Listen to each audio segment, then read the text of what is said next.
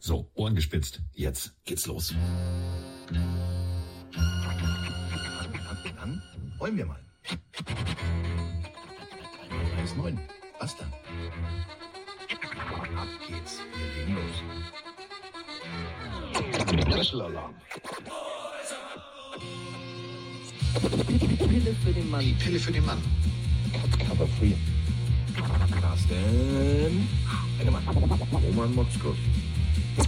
Mr. Jogwasher. Andreas Heddergott.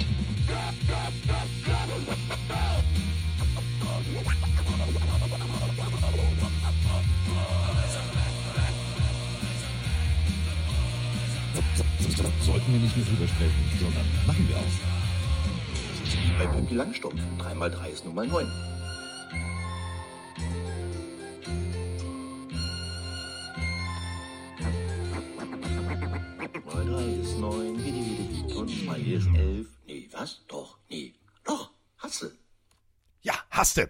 Es ist Cover-Free-Zeit. Aber folgendes, Freunde. Ihr habt es schon gehört. Wir haben eine neue Opening-Melodie und da muss man erstmal Liebe dalassen, wenn äh, auch wirklich Liebe angebracht ist.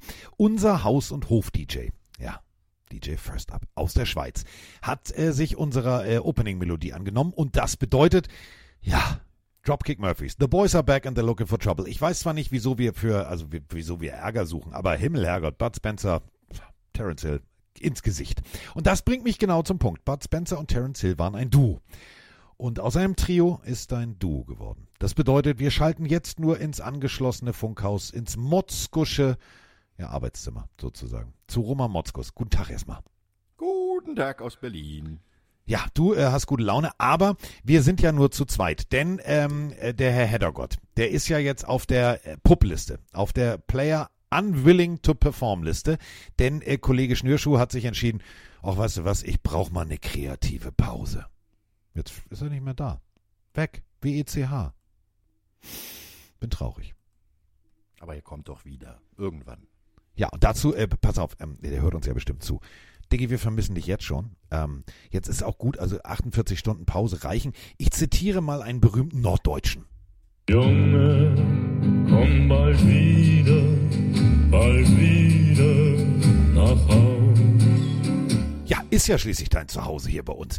Und ähm, ja, ähm, ich hoffe, und das meine ich echt ernst, Roman, dass es bald, äh, also, also, also, also so klingt sozusagen. Also gut, er, er ist ja auch, also das Moin klingt ja immer sehr romantisch, aber also er ist ja manchmal auch ein Freund der Einsilbigkeit. Deswegen passt das hier auch ganz gut. Ich komme wieder. Ja, der Terminator. Er kam auch wieder. Ja, was? Ja, sehr richtig. Äh, äh, er, er ist auf jeden Fall, fehlt uns. Und deswegen Ja. komm zurück, mein Lieber. Irgendwann. Und wenn du möchtest, wir nehmen dich mit offenen Armen wieder auf. Ja, ich hab noch einen. Ich hab noch einen. Nur für Herrn Heddergott. Jetzt hör genau zu. Es.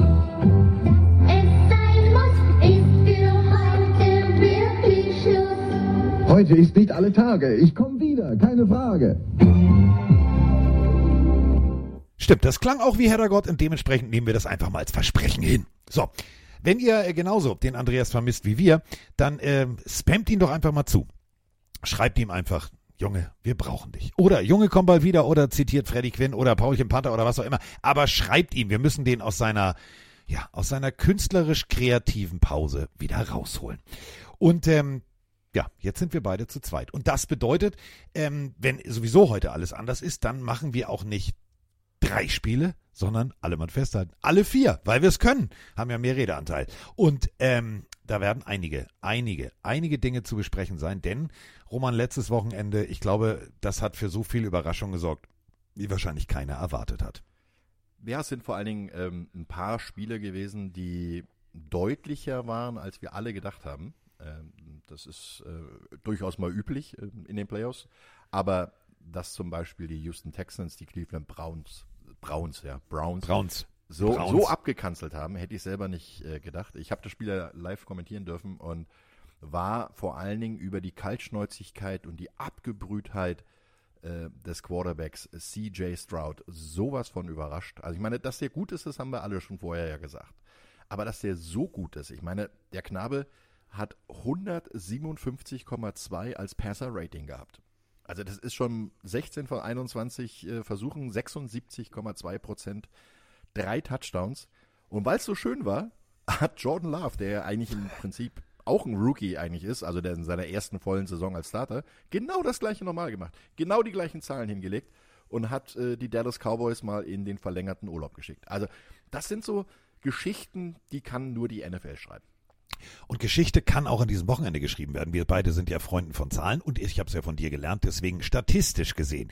Wenn wir die ersten zwei Playoff-Starts zu Starts, wir haben heute sehr norddeutsch, das muss an Freddy Quinn liegen. Du machst aus den Browns die Browns und ich mache aus Sta- Starts Starts. Ja, ist ja auch egal. Also ihr wisst, was ich meine. Aus den ersten zwei als Hauptspieler begonnene, das klingt auch scheiße. Also die ersten zwei, ich krieg's hin, Starts, ja, so geht doch, äh, in der Playoff. Historie der NFL. Wenn wir die ersten zwei Quarterback-Ratings zusammennehmen, also du hast es gerade gesagt, Jordan Love und CJ Stroud, beide 157,2. Wenn die jetzt ähnlich gut performen, ja, wisst ihr, mit wem sie dann gleichziehen? Genau, mit Joe Theismann. Der ist nämlich momentan in seinen ersten zwei äh, Playoff-Starts äh, tatsächlich auf 135,2 in der Addition. Dahinter kommt Rodney Pete. Ja, okay, Rodney Pete. Und Achtung, klingt ein bisschen wie, äh, der, ja, ich sag mal so, die Nebenrolle in der Parte 3, aber ihn gab es wirklich. Dan Pastroni von den Houston Oilers. Den Pasto, ich würde sagen Pastorini wird ja gesprochen. Äh, den, Dan Pastrami, Ja, ist eine Leckerei. Genau, genau, ist eine Leckerei. Äh, das sind aber übrigens äh, Leute, die äh, Dan zum Beispiel, der gute alte Dan von den Houston Oilers hat 1978 diese beiden Dinger hingelegt. Rodney Pete 1995 und Joe Theismann, äh, können sich wenige noch dran erinnern. Ich habe ihn selber noch spielen sehen. Äh, 1982. Also das sind äh, mal wirklich Legenden in Sachen Playoffs. Gut, wir können natürlich alle sagen, ja, aber Patrick Mahomes, aber hey, Tom Brady, ja, aber nicht in ihren ersten beiden Spielen als Starter. Das muss man also wirklich mal äh, hervorheben. Und, und Stroud und Love haben da wirklich super genial gespielt, vor allen Dingen fehlerfrei. Und äh, das sind mal Situationen, die man nicht unbedingt von Neulingen in den Playoffs erwarten kann. Nein, äh, tatsächlich die meisten Passing Yards in äh, der Postseason als Rookie. Russell Wilson, das war äh, 2012, 572 Yards. Brock Purdy, ja, wir alle können uns dran erinnern, vor allem Roman und ich, bis äh, wir in Philadelphia das aus miterleben mussten, äh, 569 im Jahr 2022 und jetzt alle mal festhalten. Bei dem Namen, da habe ich kurz gezuckt, habe ich gedacht, echt jetzt? Ja, Mark New York Sanchez, Jets. Ja, New York New York Jets, 2009, 539 Yards. Legendär. Ja. CJ Stroud liegt bei 274 Yards. Also das ist nicht unwahrscheinlich, dass er in die Regionen kommt. Ob er jetzt wirklich 320 Yards wirft und oder 300 Yards und äh, an Russell Wilson vorbeizieht, hm, muss man abwarten, weil er, er spielt gegen die Baltimore Ravens. Also das ist jetzt. äh, Naja, aber wenn er gegen die. Baltimore Ravens gewinnt, dann, du weißt schon, was ich sagen will. Ja, ja, da hat er natürlich noch eine Chance, äh, weiterzumachen. Ähm, das sind ja die Rookies mit den meisten Postseason Passing Yards. Äh, Russell Wilson hat ja auch, oder Mark Sanchez, äh, muss ja nicht alles in einem Spiel gewesen sein oder in zwei. Äh, Brock Purdy hat es in drei Spielen gemacht im vergangenen Jahr. Äh, also das, äh, drei? War das drei? Ja, doch. Drei, Sie waren ja, ja. nicht in der, genau, sie waren ja nicht in der in der Bye Week, sondern sie hatten letztes Jahr die Divisional und die Wildcard und dann das NFC Championship Game. Also das waren drei Spiele muss aber einfach bloß weiterkommen. Dann hat er das Ding eigentlich schon so gut wie sicher. Genau, weil wir wussten ja nicht damals, äh, fliegen wir dahin, dahin oder dahin. Das hat sich ja erst dann ergeben, als es hieß, okay, die Eins ist der, also ihr müsst nach Philadelphia. Ähm, ich habe auf jeden Fall auf dieses Wochenende extrem viel Bock. Ich habe meine Kolumne, ähm, die hatte ich ja schon verraten, äh, unter folgender Überschrift einfach mal gesetzt. Love Hour. Also nicht Love Hour, also von, von wegen tut weh, sondern Liebesstunde. Auf Deutsch klang scheiße. Da habe ich gedacht, das klingt ein bisschen wie Erika Berger, äh, lässt grüßen, hallo, was hast du denn für ein Problem? Ähm, deswegen also Love Hour. Und ähm, ich bin persönlich, weißt du, wir haben damals lange beide auch diskutiert. Wir hatten beide eine sehr deutliche Meinung im Gegensatz zu einigen anderen ähm, daran, dass wir gesagt haben, die, die Rangehensweise unter einem zickenden, äh, du bist nicht derselbe, wenn du Hunger hast, äh, die war Aaron Rodgers einen Jungspund heranzuziehen und äh, den auszubilden, sukzessive, was ja Aaron Rodgers nicht unbedingt wollte, aber trotzdem kann er ja nicht irgendwie sagen, so du machst jetzt die Augen zu, während ich spiele, war natürlich für uns beide irgendwie die richtige Lösung. Ob er der Richtige war, wussten wir nicht. Der war bei Utah State gut, aber ja gut, dann hat der Trainer gewechselt, dann war es eben plötzlich nicht mehr so gut, aber es hat funktioniert. Wir beide wussten irgendwie, okay, es kann funktionieren. Der Plan hat ja damals von bei Übergang Brett Favre, Aaron Rodgers auch schon funktioniert. Und wenn wir uns jetzt das Ende der Saison angucken und er, ja tatsächlich Aaron Rodgers Würfe sehen, nur eben mit einer anderen Nummer und da steht Lauf drauf, dann ist das teilweise schon abstrus, oder?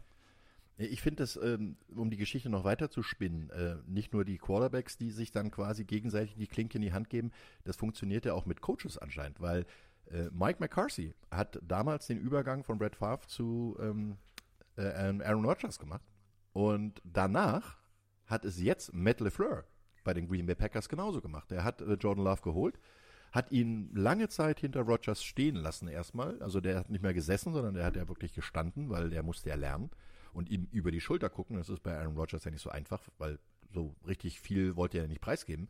Aber die haben es genauso gemacht. Und jetzt haben sie einen NFL-fertigen Quarterback, der also generell reingespringen kann.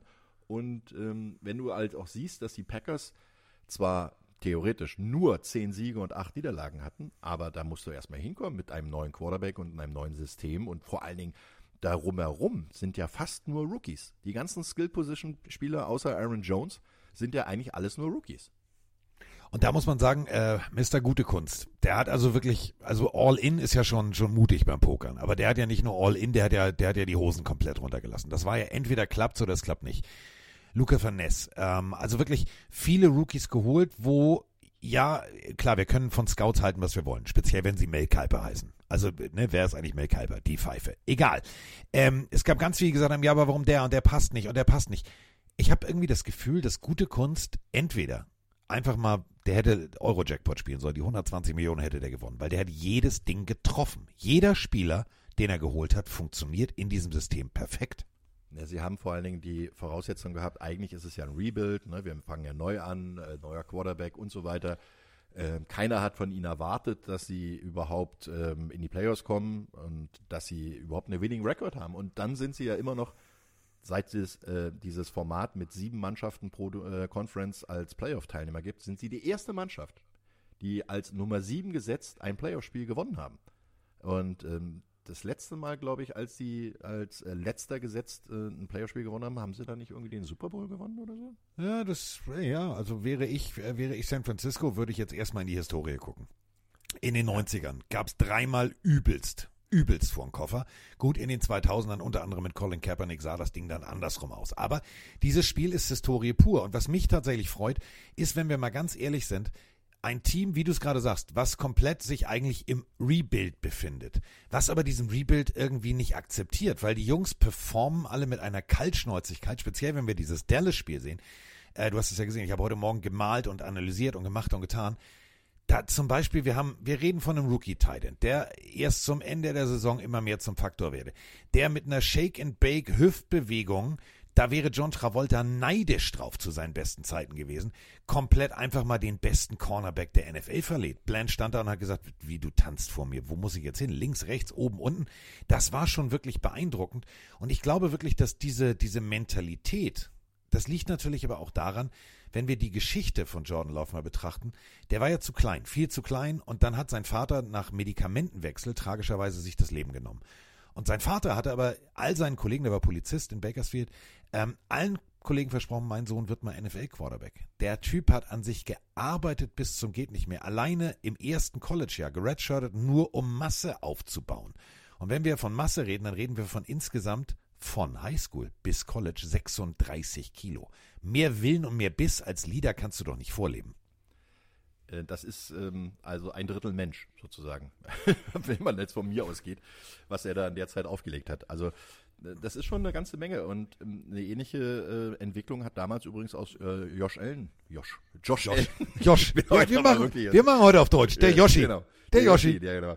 der, der hat eine ähnliche Entwicklung durchgemacht. Der hat nämlich kein äh, Scholarship bekommen am College und hat dann über 100 Leute angeschrieben und hat dann irgendwo ein Junior College gefunden. Und in der Zeit ist er nicht nur an Masse zugenommen, sondern ist auch noch gewachsen. Also der ist, glaube ich, 14 Zentimeter gewachsen und hat auch äh, 16 Kilo äh, zugenommen in der Zeit. Also das ist schon eine Entwicklung, die musst du dann auch noch sozusagen weiterdenken, ja, weil normalerweise wären solche Spieler ja niemals äh, bis zur NFL gekommen, weil die ja irgendwo in den unteren Divisionen des College äh, ja, wahrscheinlich äh, untergegangen werden. Ähm, bei welchem Spiel sind wir eigentlich jetzt, um es zu analysieren? Wir sind, wir sind noch, wir sind noch beim allgemeinen Opening, denn Ach so. Äh, wie, Okay. Entsch- Entschuldige bitte, wir, es gibt, also, jetzt mach doch Hasse, Hasse, Hasse. Hat's eilig, glaube ich. Kaum ist der Heddergott nicht da, als Ruhepol macht er hier einen auf hektisch. Bist du hab Bieger? einen Hund, der zu Hause wartet. Ja, ich habe einen Hund, der schläft unterm Tisch und schnarcht. Ich Ja, hoffe, dass das keiner hört. Ähm, gut, nee, dann, äh, wenn du jetzt unbedingt rein willst, ich wollte jetzt kurz noch mit dir hier, so, weil du wurdest ja gefragt, also es gibt ja so eine Umfrage von einem äh, berühmten Twitter-Influencer, Herrn Bugner, der hat ja alle möglichen, außer mich, mich hat keiner gefragt, äh, wen du jetzt zum Beispiel als äh, Rookie des Jahres vorne siehst. Und heute ist es ja passiert, papam, die Presseerklärung ist da, wer da alles draufsteht. Devonna Chain, äh, Jameer Gibbs, Samler Porter, Puka Nakua, Bijan Robinson oder CJ Stroud. Eine so geile Liste, wenn ich überlege, ja, du sagst es gerade, Rebuild. Alleine zwei Detroit Lions da drauf. Es ist schon phänomenal, was da passiert gerade in der Liga. Ja, ich finde das sehr, sehr schön. Und ähm, mein, ich gebe es jetzt nicht preis, wen ich da genommen habe, aber meine äh, ähm, Rookie des Jahres, ich musste da übrigens bei dieser Anfrage ähm, drei Offense- und drei Defense-Spieler benennen.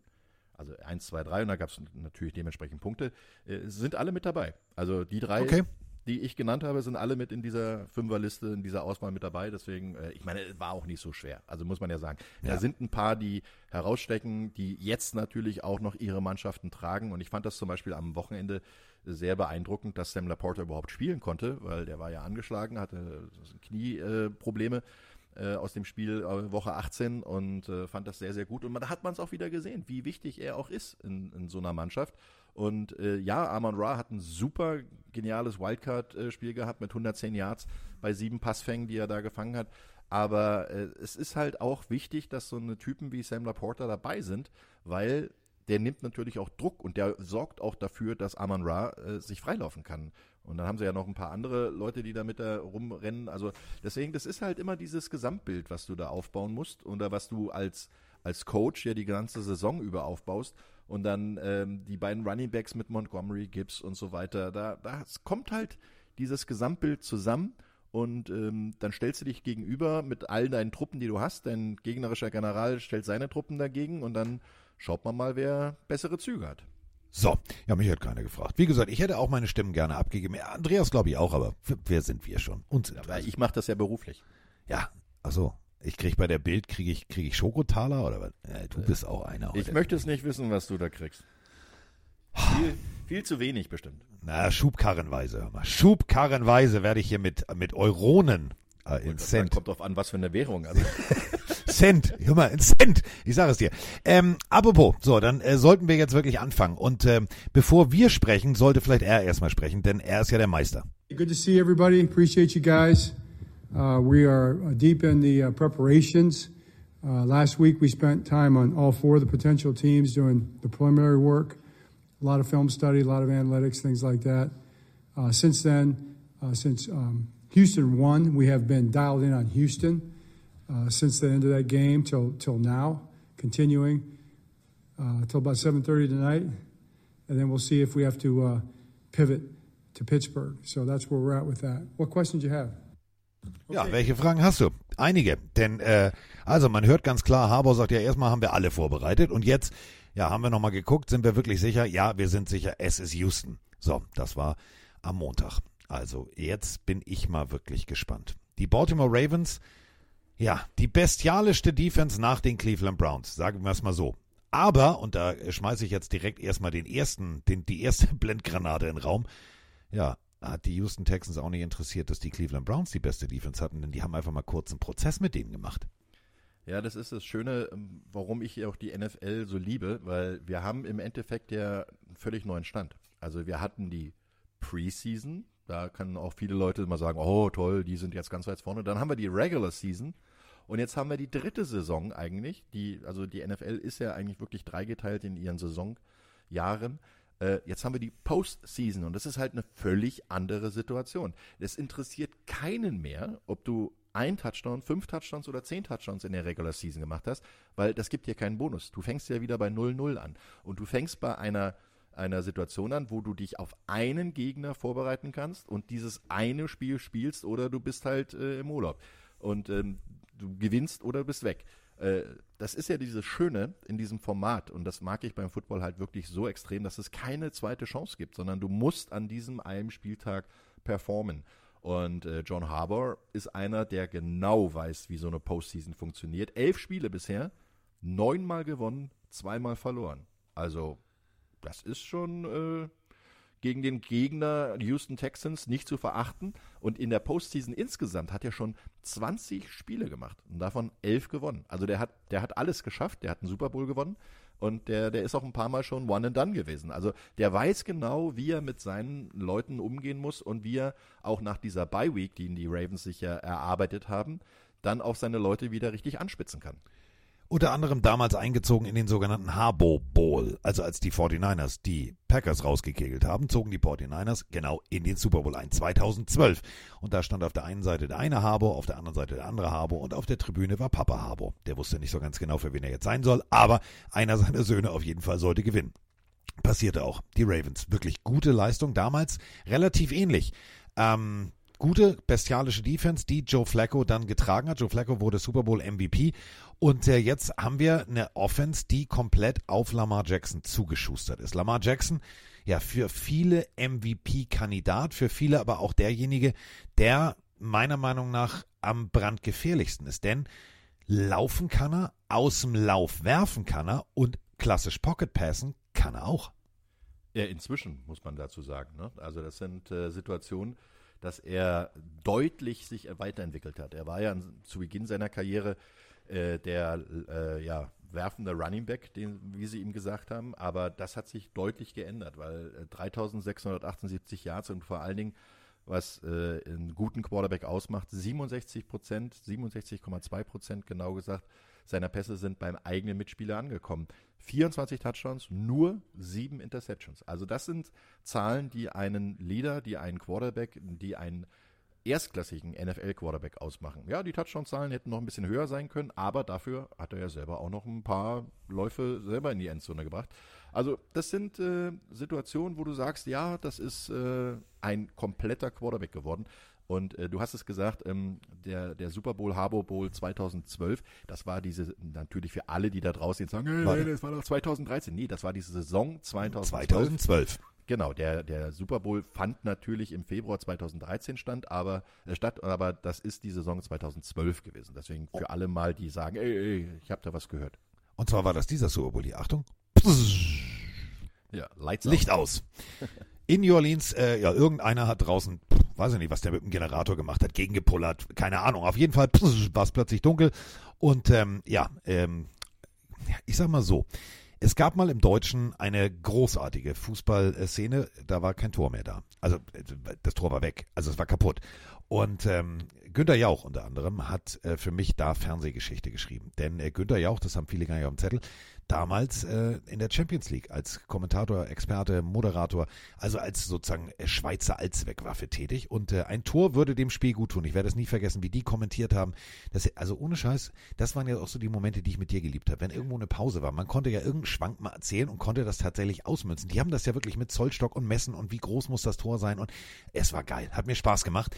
Ähm, da war allerdings nur das Licht aus. Aber das war natürlich genau der Momentum-Killer. Da musstest du dein Team erstmal wieder motivieren. Nur Notbeleuchtung, das müsst ihr euch mal vorstellen, wenn ihr das nicht mitgekriegt habt, im Superdome, das war wirklich, ich fand das damals beängstigend. Ja, vor allen Dingen hat es die Nacht ganz schön lang gemacht, muss ich sagen. Ja. Das war wirklich einer der längsten Super Bowls, die ich je erlebt habe. Und ähm, aber gut, hat man durchgestanden.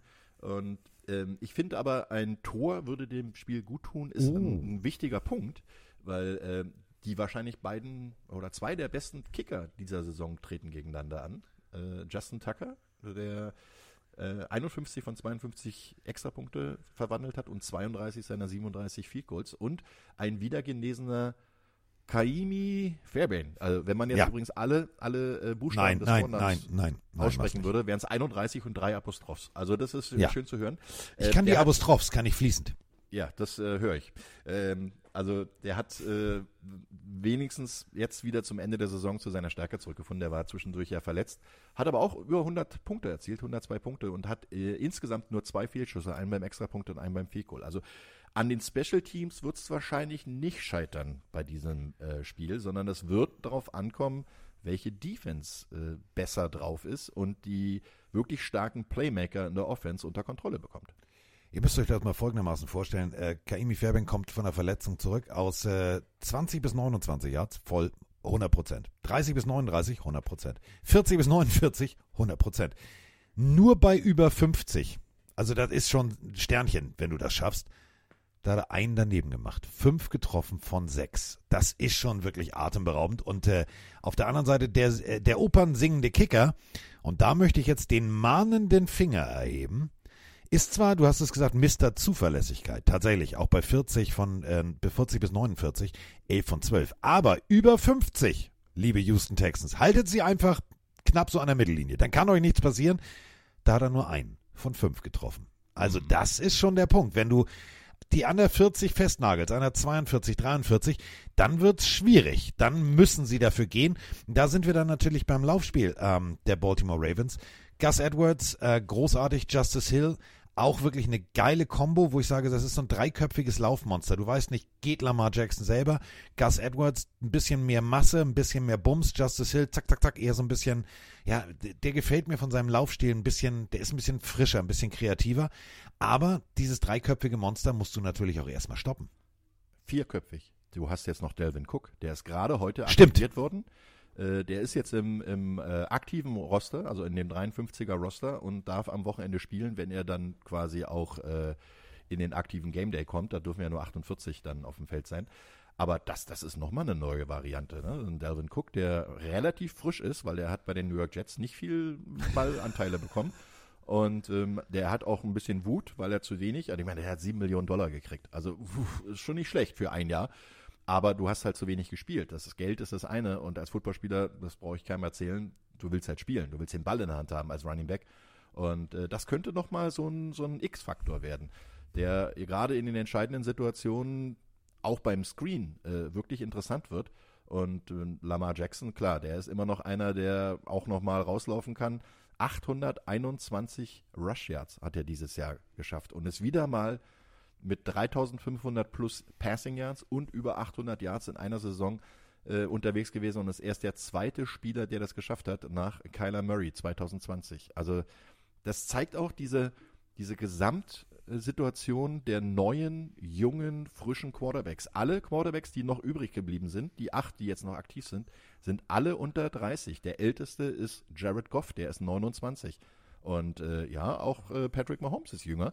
Also das, das ist äh, interessant. Also es sind diese neue Generation von Quarterbacks, wo wir ja früher vor zwei, drei, vier Jahren, eigentlich sogar bis letztes Jahr, noch über Tom Brady und Drew Brees und äh, Aaron Rodgers gesprochen haben und äh, jetzt letzte Woche auch viel über Joe Flacco gesprochen haben, aber die Jungen, die, die drängen nach und die, die übernehmen jetzt das Zepter. Wenn wir äh, von ja, Lamar Jacksons Fähigkeiten im Passspiel reden, dann reden wir natürlich meistens über einen Namen, der hat lange gefehlt, nämlich Mark Andrews. Mark Andrews könnte rein theoretisch am Wochenende wieder ins Geschehen eingreifen, war verletzt raus. Ähm, wichtiger Faktor. Sie haben zwar Isaiah Likely, auch ein richtig guter Titan, sehr jung, aber ja eher, ich sag mal, unerfahren und auch in der Spielweise, ich sag mal so, Stiffarm, Schulter runter, eher anders als Mark Andrews. Also Mark Andrews, der könnte jetzt genau zur richtigen Zeitpunkt der Faktor werden, der in den letzten Wochen ein bisschen gefehlt hat. Er ist seit Woche 11 draußen gewesen, ähm, könnte also jetzt am Wochenende das erste Mal wieder spielen, seit Woche 11, hat aber trotzdem 2023 sechs Receiving Touchdowns gehabt. Also bis Woche 10 sechs Touchdowns gefangen und äh, da sieht man auch, wie wichtig er ist. Und gerade als Anspielstation für Lamar Jackson, der der schaut ähnlich wie zum Beispiel auch ein äh, Patrick Mahomes oder auch ein Brock Purdy sehr gerne auf seinen Titans. Und äh, das hat man auch daran gesehen, dass Likely wirklich eine, eine gute Saison äh, gespielt hat. Der hat einen, einen Touchdown in äh, vier der letzten fünf Spiele gemacht. Äh, und ist, denke ich mal, relativ gut in diese Lücke von Mark Andrews reingegangen. Aber wenn du jetzt beide hast, dann hast du natürlich auch eine Situation, wo du halt auch mal viel im 12-Personal spielen kannst, also mit einem Running Back und zwei Titans gleichzeitig auf dem Feld. Und wenn du Likely und Andrews gleichzeitig auf dem Feld hast, hast du halt mal wirklich fünf vollwertige Anspielstationen. Du hast drei Receiver ja, und oder zwei Receiver, ein, ein Running Back und zwei Titans, die du auch beide anspielen kannst, weil Likely jetzt wirklich in dieser äh, Offense angekommen ist. Und das ist eine, eine Sache, da muss sich das Defense Backfield der Houston Texans auf ein bisschen andere Situation einstellen als in der vergangenen Woche. Bei den Cleveland Browns war, natürlich war dann Amari Cooper, natürlich waren da auch äh, gute Running Backs, aber äh, da war auch ein Njoku, aber die haben halt vorne so viel Druck äh, kreiert, dass äh, Joe Flacco gar nicht auf die Idee kam, äh, schnelle Pässe zu werfen und oder beziehungsweise überhaupt seine Situation dort durchzuziehen. Der kam nicht dazu. Der hat auch noch zwei Interception Return Touchdowns gleich verursacht. Ähm, das, äh, also mit dieser Houston Texans Defense, die wirklich einen Schritt nach vorne gemacht hat, haben, glaube ich, in bei den Browns und auch allgemein bei den NFL-Fans die wenigsten Leute gerechnet. Müssen wir natürlich ganz klar über Jonathan Greenard und natürlich vor allem Will Anderson, den Rookie, denken. Ähm, das ist genau dieses Setup. Du hast zwei Defensive Ends, einer kommt von rechts, einer kommt von links. Äh, Greenard unter anderem 12,56, also das ist schon wirklich Elite-Wert. Ähm, das ist, also finde ich persönlich, richtig, richtig gut. Wenn wir dann dieses Gesamtpaket kombinieren mit Blake, ist ja für mich der geilste Name, Blake Cashman. Das klingt auch so wie, wie so ein Künstlername. Wie willst du heißen? Ja, ich will Kohle. Ja, alles klar. Blake Cashman. Blake Cashman ist tatsächlich Tackle-Leader dieses Teams mit 104 Tackles und sage und schreibe 10 Tackles, äh, 9 Tackles for Loss. Äh, alleine letzte Woche 10 Tackles. Wenn du das alles in der Kombination siehst, ist es für mich nicht, also keine Defense, die jetzt mit einer weißen Fahne rauskommen muss, sondern die tatsächlich dieses Momentum, was sie aufgebaut haben, auch für sich selber, wie gut sie gegen die Cleveland Browns gespielt haben, die können dieses Momentum mitnehmen und das kann, glaube ich, ziemlich hässlich werden für die Ravens. Ja, das ist äh, eine Sache, die aber die Handschrift vom Head Coach, der Demico Ryans trägt. Äh, Speed kills ist seine Devise. Also der selber ja auch für die Houston Texans als Linebacker richtig erfolgreich war, ähm, unter anderem Rookie des Jahres war äh, als Linebacker damals für die Texans und der auch die erste AFC South Championship Krone der Houston Texans als Spieler mitgefeiert hat und jetzt wieder als Head Coach dann dafür gesorgt hat, dass sie die Division gewonnen haben. Das ist seine Devise. Schnelligkeit, schnell zum Ball reagieren, swarm to the defense, äh, swarm to the ball. Und ähm, er hatte auch im, im Woche 18 so ein bisschen bemängelt, dass er gegen die Colts zu viele One-on-One-Tackles hatte, also eins gegen eins Situationen. Er wollte, dass die Mannschaft da drauf reagiert und das haben sie gezeigt. Und äh, bei Will Anderson kann man einfach nur sagen, wo ein Will ist, ist auch ein Weg. Also das ist äh, Wahnsinn, was der äh, in den letzten Wochen da gezeigt hat, vor allen Dingen zum Ende der Saison. Ähm, hat er äh, fast immer ein Sack gehabt. Also im AFC Wildcard Game hat er in und in den Wochen davor in zwei der letzten drei Spiele jeweils mindestens einen Quarterback-Sack gehabt. Und ähm, das ist halt eine, eine schöne Situation. Und so ein Cashman, der, der profitiert natürlich davon, wenn vor ihm die Löcher aufgehen und er ungeblockt zum Ballträger kommt, dann kann er seine Tackles setzen. Und er ist allerdings auch so ein, so ein ähm, Linebacker, der halt von Sideline zu Sideline arbeitet, der also wirklich das ganze Spielfeld abdecken kann und auch gar nicht so schlecht in der Passverteidigung ist. Und wenn wir von Verteidigung reden, dann müssen wir natürlich, und wir reden immer, ja, Browns, Ravens. Ja, lass uns da einfach mal eine Zahl in den Raum werfen. Ich weiß, das ist deine Welt. Houston's Defense lässt gerade mal im Lauf 96,7 Yards zu. Äh, aha, okay. Mhm. Und da ist die große Stärke der äh, Baltimore Ravens, ne? 156,5 machen die. Das wird das Key-Duell sein. Kann die Houston Defense die Baltimore Ravens Laufattacke unter Kontrolle halten? Weil Passing sehen sie sogar besser aus, Houston, als äh, Baltimore. Und ähm, da, da kann ich mir durchaus vorstellen, dass es äh, eins dieser, dieser Duelle ist, äh, das entscheiden wird, weil das Passspiel der Houston Offense ist bei 245,5 Yards recht solide, aber Baltimore lässt halt auch nur 191,9 Yards zu. Also da, da kannst du jetzt nicht den Ball einfach mal nehmen und nur durch die Gegend werfen. Also du musst auch ähm, den Gegner versuchen vom Feld zu halten. Und wie kannst du deine, deine Offense auf dem Feld behalten, indem du gutes Laufspiel machst und viele neue First Downs erzielt, lange Drives machst. Und das ist eigentlich die Stärke der Baltimore Ravens. Also das wird sehr, sehr interessant sein. Und das Key Matchup ist wirklich Houston Laufdefense gegen Baltimore Laufangriff. Aber, und das ist eben der Punkt, deswegen äh, will mich jetzt ungern hier der Party-Pooper, das haben auch also die Dallas Cowboys-Fans und vor allem die Dallas Cowboys-Coaches und die Dallas Cowboys Spieler gesagt. Ja, Defense können wir, da machen wir uns jetzt mal gar keine Sorgen. Du musst halt wirklich, genau wie du sagst, einen Sahnetag erwischen. Du darfst dich nicht zu laissez-faire, ja, komm, wir sind hier Favorit, sondern wir müssen wirklich, ja, vom ersten Moment an, und das hat äh, ja, Jared Goffs Coach eigentlich ganz, ganz cool gesagt, Dan Campbell, in der kommenden Partie ab dem Moment, wo du den Helm aufsetzt, musst du eigentlich 100% bereit sein zu geben. Und das ist genau der Punkt. Du kannst dir, glaube ich, als Baltimore Ravens Defense es nicht erlauben, auch nur ein Big Play zuzulassen, weil dann, dann kriegt die komplette Unit um CJ Stroud ein bisschen Oberwasser und zu was das führen kann, ja, frag mal die Cleveland Browns. Ja, ähm, vor allen Dingen hat äh, CJ Stroud sehr variantenreich gespielt. Er hat äh, seine Titans eingesetzt. Äh, in der Wildcard hätte keiner damit gerechnet, dass plötzlich Brevin Jordan der bisher kaum was gerissen hatte, äh, ein 76er Touchdown äh, läuft und beziehungsweise Pass fängt. Das ist ja 76 offiziell, aber der Pass waren gerade mal 8 Yards. Also und Dalton Schulz plötzlich wieder äh, weiß, dass er Bälle fangen kann. ähm, und, und dann hat er noch einen Robert Woods, er hat noch einen John Matchy und er hat einen Nico Collins. Also äh, wobei Robert Woods ist, glaube ich, raus, ne? Der ist auf IR gegangen, wenn ich das richtig mitbekommen habe. Äh, also das sind, die, die haben ja trotzdem mit Nico Collins auch einen richtigen Number One Receiver. Und ähm, du darfst halt, wie du sagst, nicht die Augen vom Gegner lassen und vor allen Dingen, du musst CJ Stroud äh, unter Druck setzen. Du musst ihn wirklich unter Druck setzen, damit er zu Fehlern gezwungen wird. Der Mann macht so gut wie keine Fehler. Der hat in der gesamten Saison, also in, in seinen Spielen, die er gespielt hat, gerade mal fünf Interceptions geworfen. Und das waren auch Dinger nach, nach Woche sechs als Rookie, die, die erste Interception überhaupt oder in Woche sechs zu werfen. Da zeigt es doch wirklich, dass er das System, was sie da spielen, gut verstanden hat, dass er seine Reads durchgeht und äh, er hat viele Sacks kassiert, ja, aber lieber mal einen Sack kassieren als einen Ball wegwerfen und vielleicht sogar, das hat ihm ja Joe Flacco vorgemacht in der letzten Partie, ähm, gleich den Pick Six zu kassieren, gleich zweimal hintereinander. Also das sind Sachen, die macht CJ Stroud nicht. Und Second nehmen, das bedeutet, da werden wir natürlich äh, auf Jadavian Clowney mit 9,56 die Prämie einkassiert. Cha-Ching, herzlichen Glückwunsch erstmal.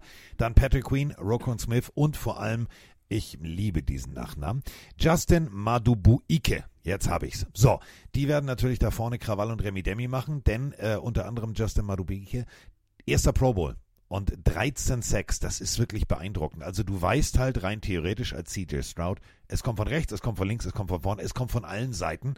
Ja, ist auch egal. Und du hast Ja, es gerade ja gesagt. Teil von neu, ne? Mit neuen Quarterback Sacks. Also auch noch, das ist eben der Veteran. Punkt. Ja.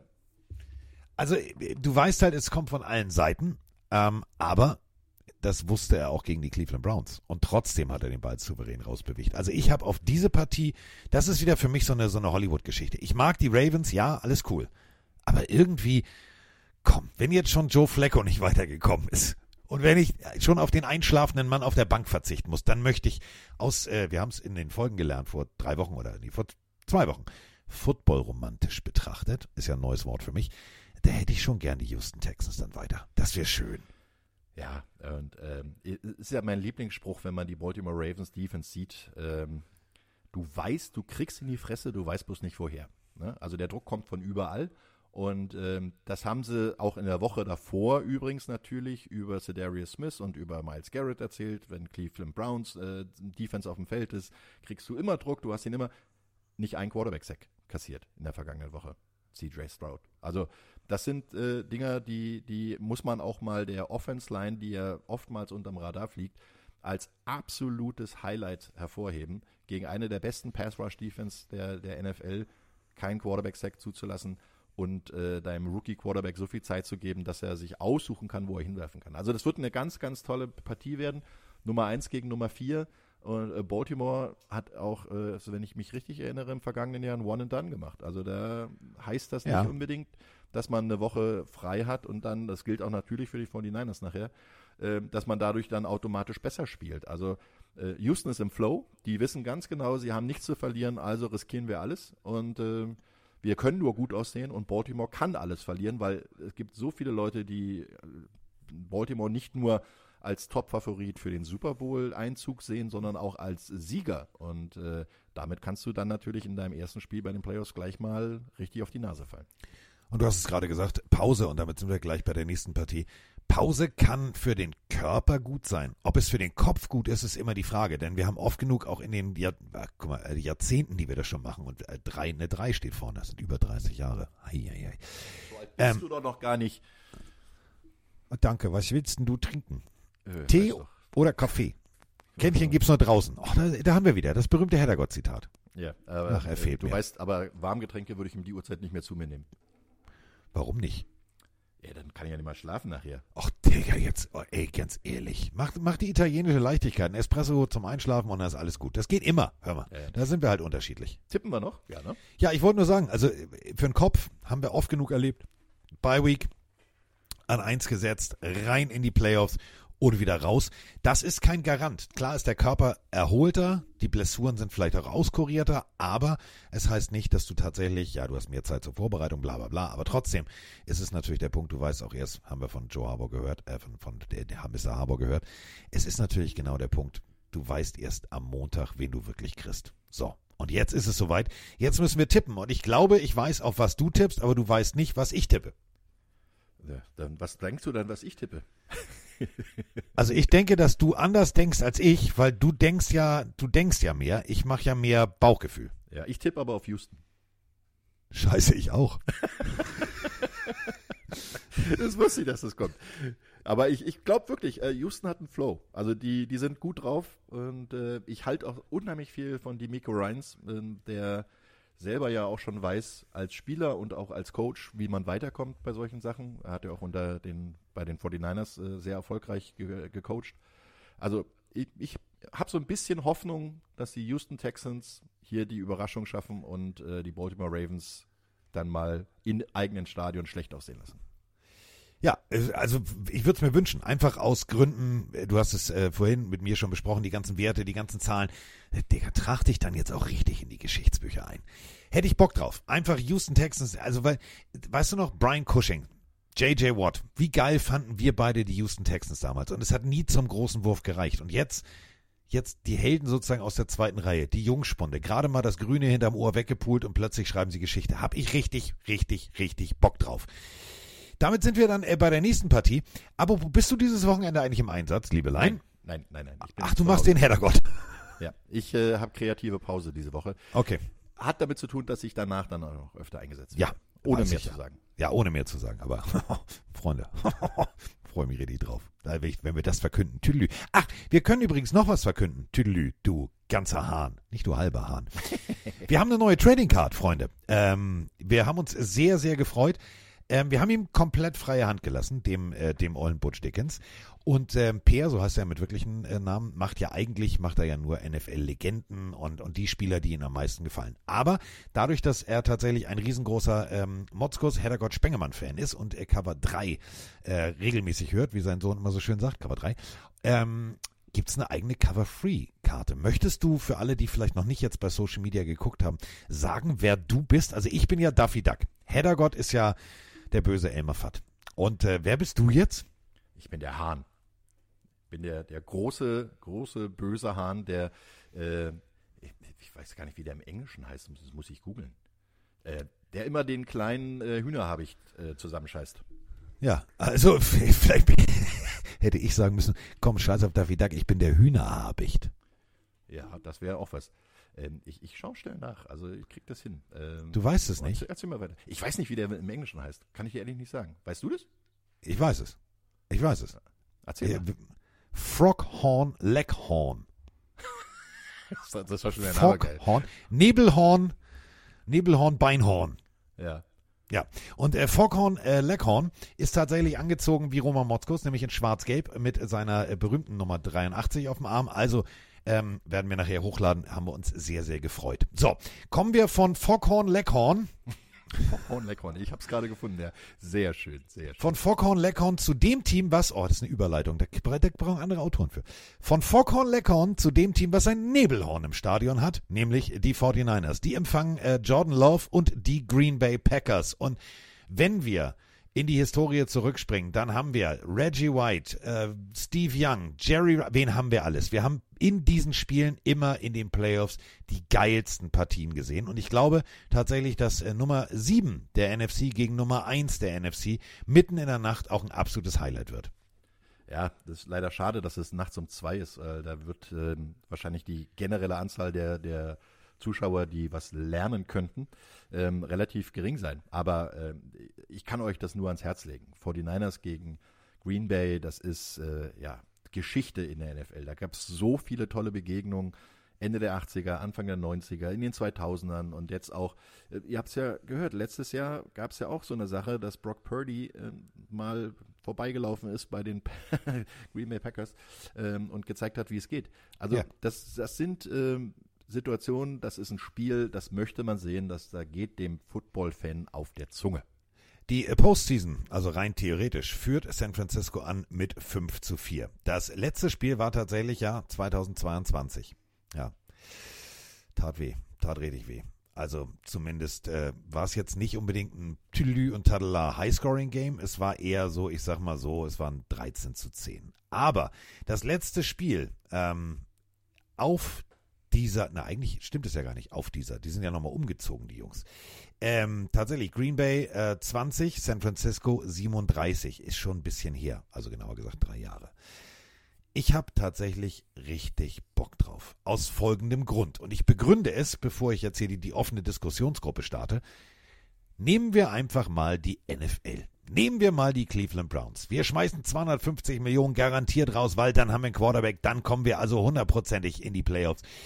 Ja, nee, es war Joe Flacco. Und hier haben wir jetzt Jordan, mich will eigentlich keiner. Die Journalisten schreiben mich schon kaputt, bevor ich das erste Mal gespielt habe. Love gegen, ach komm, da ist ja noch ein Draftpick, den haben wir, komm, wen nehmen wir? Nee, wir nehmen Brock Purdy. Ich finde alleine diese Überschrift, finde ich so geil. Ja, da siehst du halt, dass ähm, auch College-Erfahrung bzw. Draft-Position eigentlich nicht wirklich viel ausmachen. Du hast äh, Leute, die im, im College-Level super gut performen, als Number One-Pick durch äh, die NFL-Draft gehen und dann nichts reißen.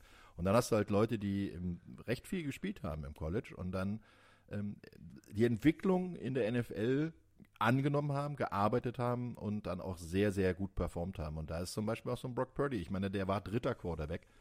Der, der war eigentlich nur Clipboard Jesus und äh, sollte lernen und sollte aufschreiben, was die anderen machen. Und da waren ein Jimmy Garoppolo und vor allen Dingen Trey Lance vor ihm, wo alle gesagt haben, oh, mit denen wird das super. Und dann kommt er rein und äh, zeigt erstmal ähnlich damals wie Jimmy Garoppolo, als er zu den 49ers kam, äh, ich kann über Wasser gehen. Ja? Also das ist ein Jesus, der, der kann das. Der kann wirklich Spiele gewinnen und hat letztes Jahr äh, sie bis ins NFC Championship Game geführt und hat vor allen Dingen, wenn er sich nicht verletzt hätte, das hat er ja auch dieses Jahr bewiesen gegen die Philadelphia Eagles, dass er dann richtig gut Quarterback spielen kann.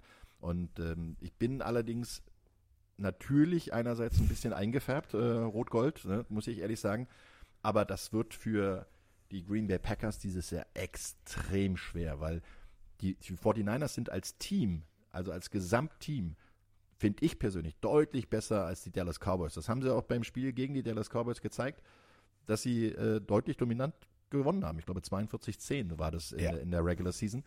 Ähm, die haben also Dallas auch mal richtig auseinandergenommen. Und ähnlich wie die Packers, die haben natürlich auch letztes Wochenende die, die Dallas Cowboys ganz gut äh, beherrscht, muss man wirklich sagen. Und die haben auch sehr gut gezeigt, dass mit ihnen zu rechnen ist. Aber jetzt müssen sie bei der Mannschaft an, die ich persönlich, ohne die rot-goldene Brille jetzt aufzusetzen, als kompletteste Mannschaft sehe, weil sie halt in der Offense und in der Defense extrem gut besetzt sind. Ja, wir teilen uns einen Kopf. Einen der Sätze, äh, einer der Sätze, die ich in die Kolumne reingeschrieben habe, den wieder rausgenommen habe, dann wieder umgeschrieben habe, endete mit es ist eins der komplettesten Teams, was die NFL momentan zu bieten hat. Offensiv als auch defensiv technisch. Aber wenn wir über die Offensive und wenn wir über die offensive Leistung und die Kreativität äh, des Headcoaches der Green Bay Packers sprechen, dann müssen wir natürlich erstmal eine Sache vorneweg betonen. Donovan oder Dontavian Wicks, so wirklich äh, wird er ausgesprochen, ist erst der zweite Green Bay Rookie seit Devonta Adams mit einem Playoff Reception Touchdown. Und wenn du dir angeguckt hast und wenn ihr euch vor allem da draußen angeguckt habt, wie kreativ die Green Bay Packers Offensive die Dallas Cowboys auseinandergenommen hat, mit Geschwindigkeit, mit einer absolut perfekten Mischung aus Laufspiel im Verhältnis zum Passspiel und ihr dann die Zahl euch nochmal ganz kurz gebt, dass es gerade mal 48 Offensivsnaps waren, dann weißt du, die können den Ball bewegen. Ja, und das müssen sie jetzt auch beweisen, weil die haben jetzt einen anderen Gegner vor sich. Die haben, äh, ja, Dallas ist eine gute Defense, kann man wirklich sagen. Aber Dallas ist eine, eine Defense, die sich durch Big Plays öfter mal auch auf die falsche Fährte bzw. halt schlagen lässt. Und ähm, in ihrer Offense waren sie halt einfach nicht dabei. Und äh, davon gehe ich aus, dass die Offense der äh, San Francisco 49ers Punkte machen wird und dass die Defense gut ist, das wissen wir alle. Dass sie sehr gut ist, hat sie dieses Jahr wirklich bewiesen, weil gerade die Linebacker mit Fred Warner und äh, Dre Greenlaw, die sind kompromisslos. Die haben überhaupt keine, keine, keinen Respekt vor dem Gegner. Die, die wollen jeden in den Boden stampfen. Und dann hast du halt da vorne Defense Line. Also, du hast Nick Bosa, du hast Javon Hargrave und Eric Armstead und dann hast du auch noch so einen Chase Young bekommen während der Saison. Und ähm, Randy Gregory während der Saison. Die können rotieren. Da kommt immer ein frischer, richtig guter Defense-Liner rein. Und ähm, das wird für die Offense äh, echt alle Hände voll zu tun. Und dann hast du halt hinten noch mit Javarius Ward jemanden, der die meisten weggeschlagenen Pässe der gesamten NFL hat. 23 Pass-Defense. Ich weiß nicht, wann das letzte Mal ein Spieler mehr als 20 hatte. Das ist wirklich ein außergewöhnlich guter Wert. Und hat dann auch noch fünf Interceptions dazu. Also nicht so schlecht. Wir reden natürlich jetzt nach dem Dallas Cowboys Spiel auch von den Titans und den Doppel-Tight-End-Formationen mit wirklich kurzer Route und dann viel Yards draus zu machen. Das hat bei den Green Bay Packers gut funktioniert. Was äh, können die 49ers besonders gut? AKA Fred Warner. Guten Abend erstmal. Du fängst hier nach fünf Yards den Ball, das tut weh. Also gegen die Titans spielen die 49ers richtig gut. Denn diese wirklich Unit, du hast es gerade gesagt, egal ob vorne im Pass Rush, im mittleren Bereich rund um Fred Warner, der mal eben 132 Tackles in der ganzen Saison gemacht hat, das zeigt einfach mal, huiuiui, da ist wirklich Krawall und Remi Demi dabei. Sie haben Ufanga verloren, haben aber trotzdem alles gut kompensiert, denn selbst das Safety Play hinten, die Winkelstimmen, ich habe mir das nochmal genauestens angeguckt, perfekt gelaufene Winkel, dadurch immer wieder Treffer in dem Moment, wenn der Ball da ist. Das ist eine Unit, die wird es tatsächlich Jordan Love sehr schwer machen, gut auszusehen.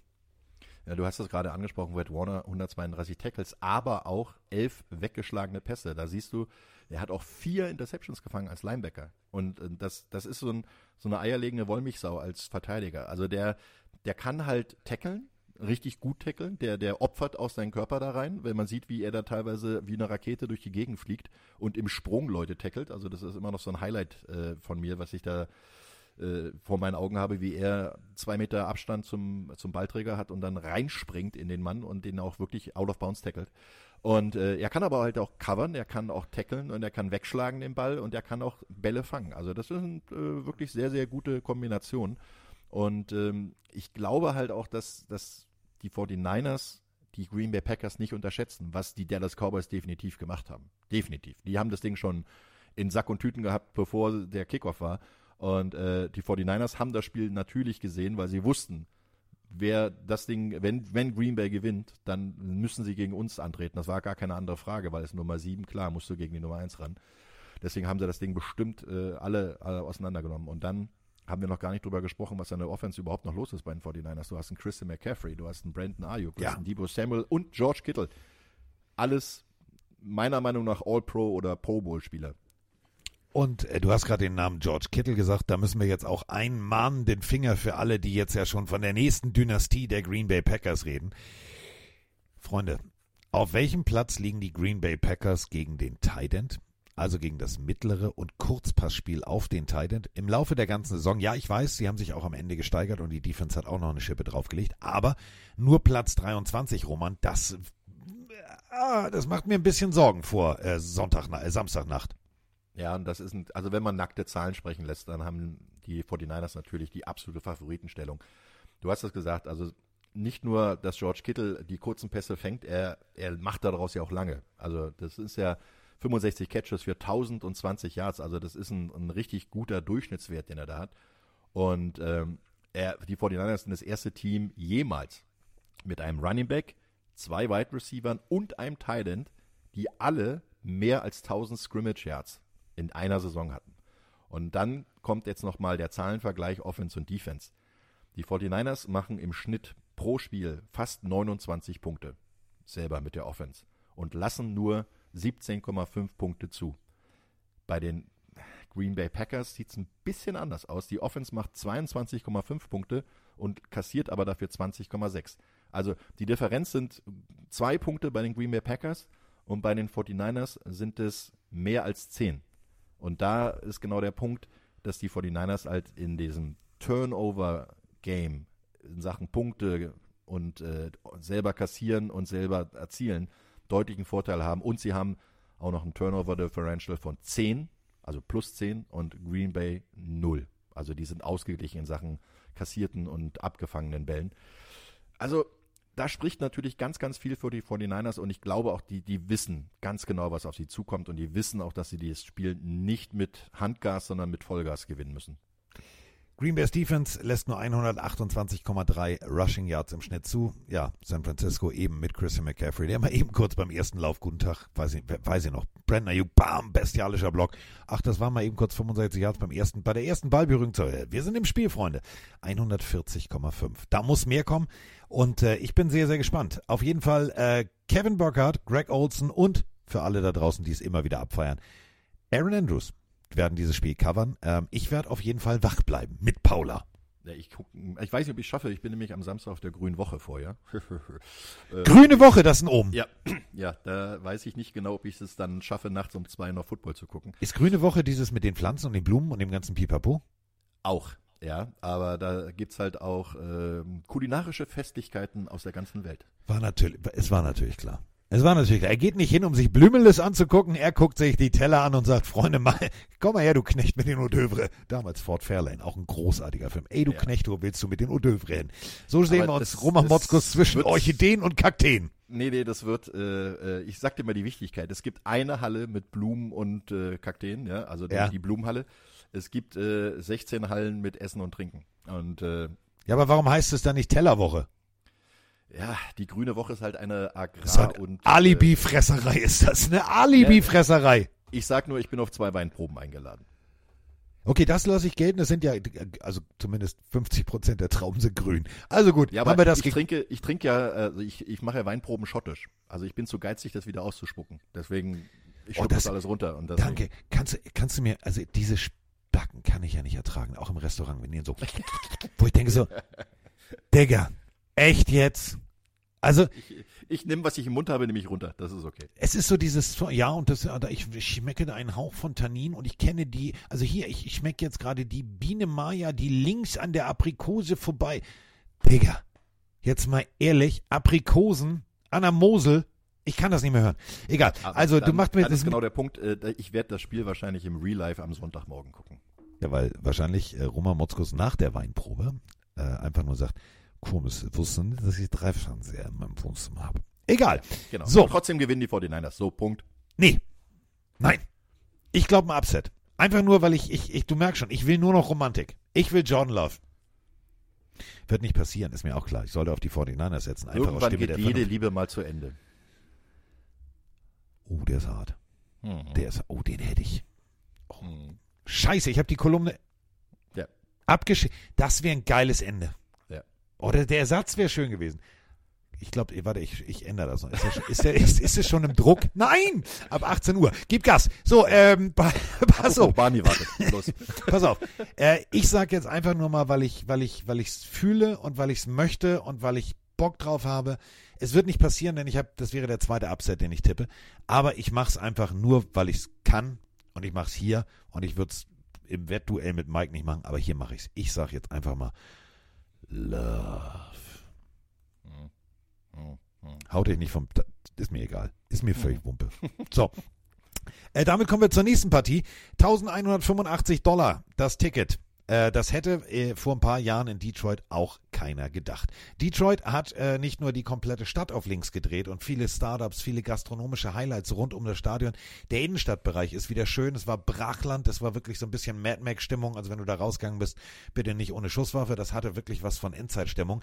Jetzt Detroit blüht wieder und Detroits Ticketpreise blühen, denn ja, Playoff, erster Sieg nach über 32 Jahren, über 30 Jahren, 32 um genau zu sein im Ford Field. Und jetzt äh, an Nummer drei sitzend kommen die Tampa Bay Buccaneers. Die sitzen nämlich an der vier und Tampa Bay, ja, ist das dritte Mal, Achtung, in vier Saisons in den Divisional, in der Divisional Runde. Das muss man auch erstmal hinkriegen. Ja, und vor allen Dingen, ähm, wie, wie sehr die Lions eigentlich gelitten haben, sieht man daran, dass sie das allererste Mal in ihrer Geschichte zwei Playoff-Heimspiele in derselben Saison haben, hintereinander. Also, das, das hatten die noch nie. Das heißt, sie haben noch nie einen Run durchge... Sind auch eine der vier Teams, die noch nie im Super Bowl gestanden haben. Also, ich, ich gönne es den Detroit Lions wirklich, dass sie diesen Turnaround geschafft haben. Und ich bin auch ein bisschen überrascht, dass Tampa überhaupt so weit gekommen ist mit äh, Baker Mayfield, weil viele haben ihn vor der Saison ja diesen Journeyman, der dann von Cleveland vom Hof gejagt wurde in Carolina, äh, ähm, äh, der hat Scouting Defense gespielt, ne? Der hat Defense Line, hat er sich hingestellt und hat mal mitgemacht, natürlich aus Joke, aber ähm, also der, der wurde überall jetzt dann rumgereicht und jetzt hat er wieder ein neues Zuhause in, im Süden, im, im warmen Süden gefunden, in, in Tampa Bay und äh, zeigt, dass er ein guter Quarterback ist. Und er zeigt, dass er die Spielweise der Tampa Bay Buccaneers äh, auf jeden Fall belebt hat. Und ähm, ein bisschen erinnert er mich in seiner Spielweise auch an den guten alten Tom Brady. Äh, Ja. Er hat immer wieder diese kurzen, schnellen Pässe drin und dann wenn die Gegner rankommen, sieht er das und äh, wirft dann halt auf äh, Godwin oder auf äh, ähm, Evans halt auch tiefe Pässe und äh, hat mich bei seinem Spiel wirklich überzeugt, muss ich sagen. Also die, die haben ja nicht umsonst einfach mal ähm, gegen Dallas gewonnen. Äh, nicht gegen Dallas gewonnen, äh, entschuldige bitte. Ähm, sie haben, haben halt wirklich, doch, haben ja gegen Dallas gewonnen, weil die, die Rams sind ja noch dabei. Die haben ja gegen Dallas gewonnen. Ähm, äh, ich bin jetzt durcheinander.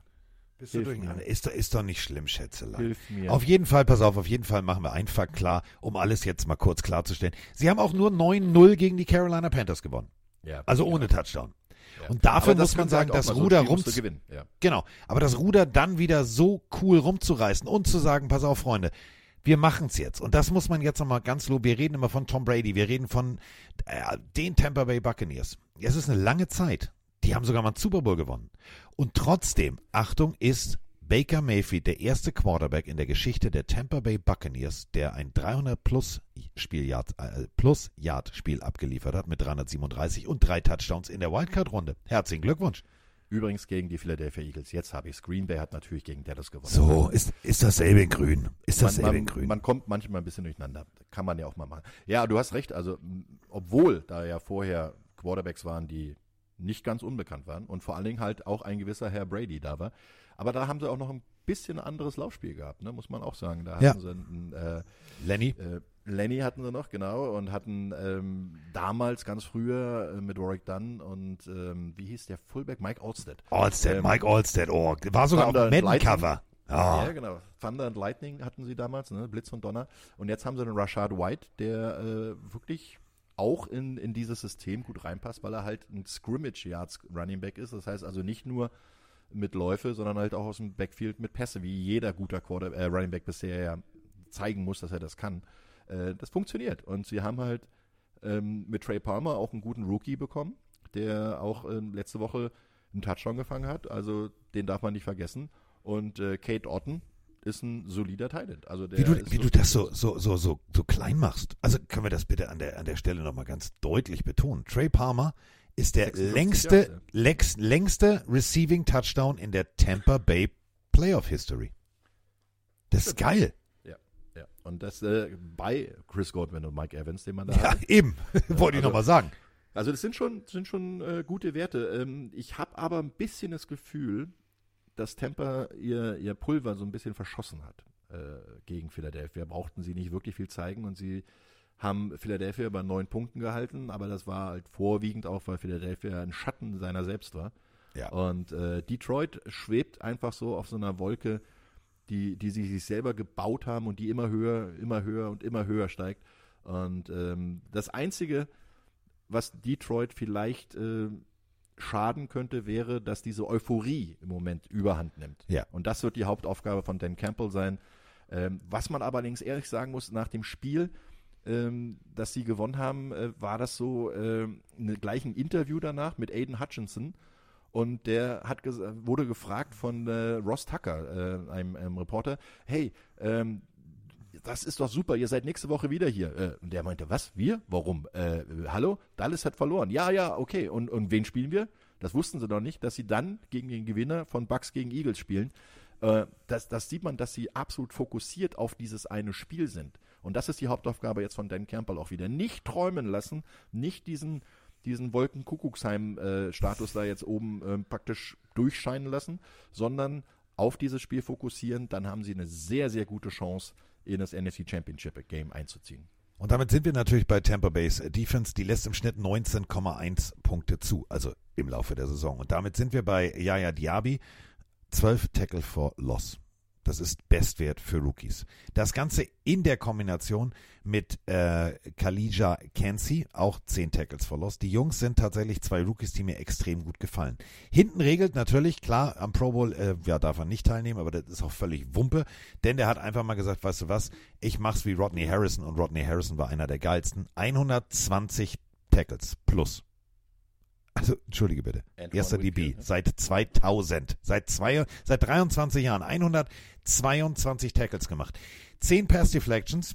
Guten Tag, jetzt mal nämlich 12. Also, der hat komplett die Werte von Rodney Harrison eins zu eins kopiert und Rodney Harrison, Hall of Famer, da muss man ganz ehrlich sagen, was da hinten Anton Whitfield macht, das sollte Jared Goff ein bisschen Sorgen bereiten. Du hast völlig recht, diese Defense muss komplett auch in der Mitte mit Vita Vea, etc., die muss so viel Druck erzeugen, denn die Detroit Lions, was können sie? Sie können laufen mit Montgomery und Gibbs, das ist für mich auch so ein kongeniales Duo und Jared Goff, wenn der Zeit hat, ist der Typ einfach mal wirklich brandgefährlich.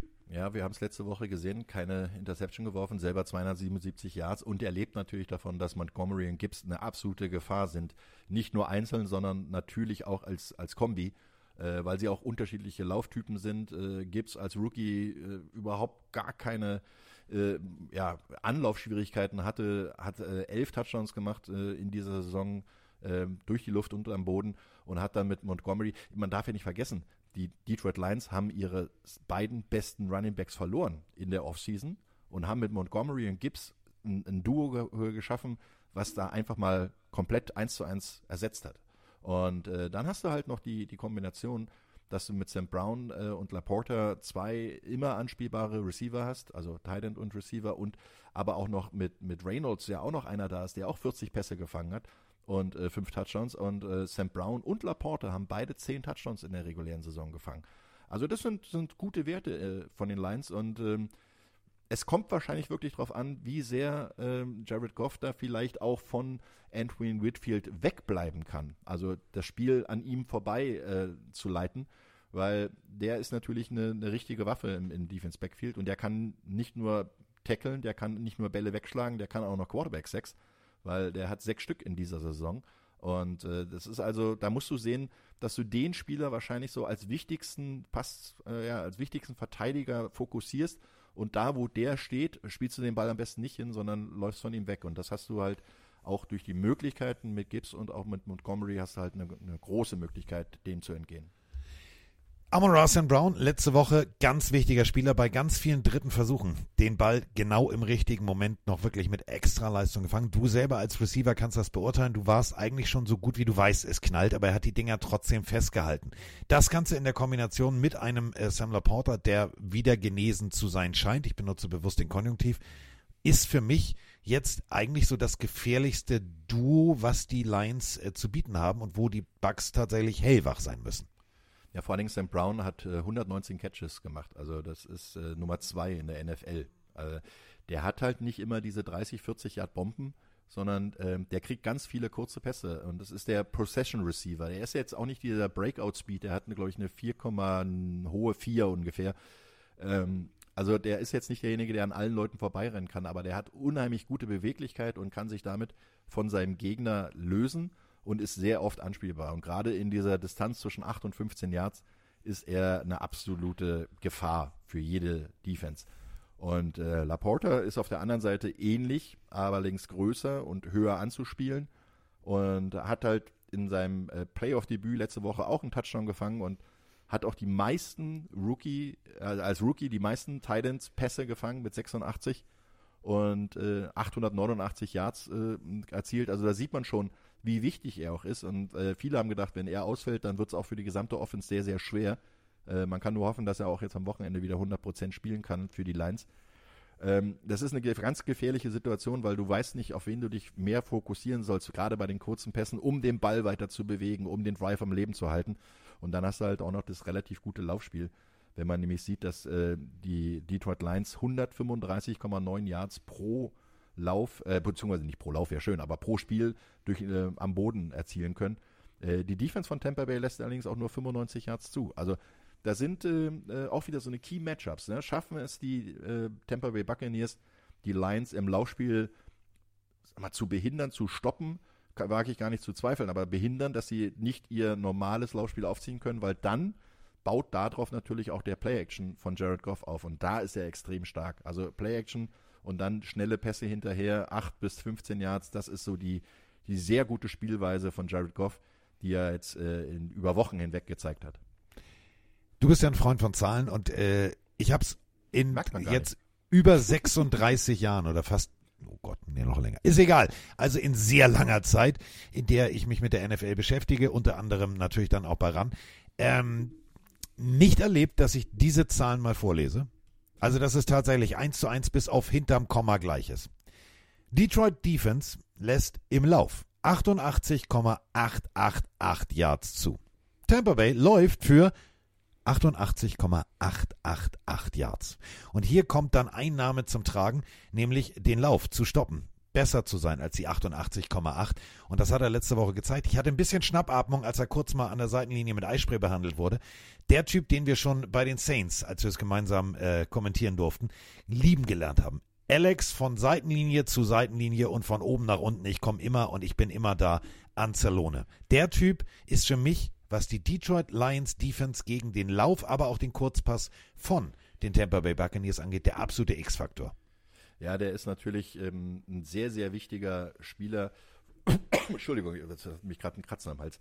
Ähm, und ist vor allen Dingen so ein bisschen wie die Spinne im Netz. Also der, der hat ähm, wirklich die Aufgabe, die, die Calls zu geben, aber auch ähm, selber voranzugehen und ist in dem System von äh, Defense Coordinator Aaron Glenn unheimlich wichtig geworden, weil er, wie gesagt, nicht nur die Calls macht, sondern weil er halt auch derjenige ist, der der äh, mit Kopf, Körper, Armen, sonst irgendwas mit dem ganzen Körper halt äh, reingeht und äh, hat die meisten Tackles seiner Karriere äh, dieses Jahr erzielt mit 129 und die zweite Mal in Folge mit mehr als 125. Seit er bei den Detroit Lions ist, ist er noch mal einen Schritt besser geworden, finde ich, und hat die Verantwortung, die er bekommen hat, auch wirklich zurückgegeben. Und äh, du sagst es, von Sideline zu Sideline und von Endzone zu Endzone, der Typ ist überall einer der Spieler, wo ich sage, zweite Chance genutzt, mega, funktioniert, alles geil. Jetzt müssen wir beiden tippen und ich weiß, dass, äh, also du weißt, seit äh, damals Beverly Hills Cop wollte ich unbedingt die Jacke haben. Die berühmte Eddie Murphy, Detroit Lions Jacke. Habe ich dann tatsächlich äh, mit Hilfe von Roman im Internet gefunden, denn sie ist nun mal nicht echt. Die kann ich nicht bei Tars kaufen. So. Und die habe ich die letzten Tage wirklich mit Freude und mit Stolz getragen. Ist zwar scheiße kalt, weil minus 5, 6 Grad, da ist es kein, ist keine Winterjacke, ist halt nicht so eine klassische Dilonjacke. Aber ich werde sie gleich, wenn ich mit Paula rausgehe, wieder anziehen. Denn mein Herz schlägt blau und silber. Mein Herz ist Dan Campbell, kein Freund, äh, kein, kein, kein Coach macht freundlichere Ansprachen. Ja, hauen euch auf die Fresse und wir beißen euch die Kniescheiben ab. Ich mag Dan Campbell. Ich will, dass die Detroit Lions noch eine Runde weiterkommen, denn dann, dann brennt der Baum richtig. Ja, äh, gehe ich mit. Ich möchte auch die Detroit Lions sehen und ich glaube auch, dass sie gerade in der Kombination äh, vom Coaching-Staff, von Spieler, vom Locker-Room, von der ganzen Stadt, die hinter ihnen steht, die Fans im Stadion sind wirklich vogelwild, dass sie äh, nicht abheben. Weil das wäre die einzige Gefahr, die sie haben. Sie werden Tampa auf jeden Fall äh, nicht unterschätzen und sie werden von sich aus, aus ihrer Situation rausgehen und sagen, hey, wir können das Spiel selber gewinnen und das werden sie wirklich durchziehen. Aiden Hutchinson haben wir schon angesprochen, ganz kurz mal, der Typ ist, ist der wohnt, seine, seine, seine Highschool war 15 Meilen vom Ford Field entfernt. Der So. war in, in Michigan äh, zur Uni. Das ist ein Local Hero. Äh, der Typ, der wird, glaube ich, äh, per, per Sänfte ins Stadion getragen. Also der Typ ist gigantisch stark geworden in seinem zweiten Jahr. Und äh, die wollen das wir, die wollen das mehr. Die wollen das mehr als die Tampa Bay Buccaneers, die eigentlich wahrscheinlich sogar schon zufrieden sind, dass sie überhaupt in die Divisionals gekommen sind.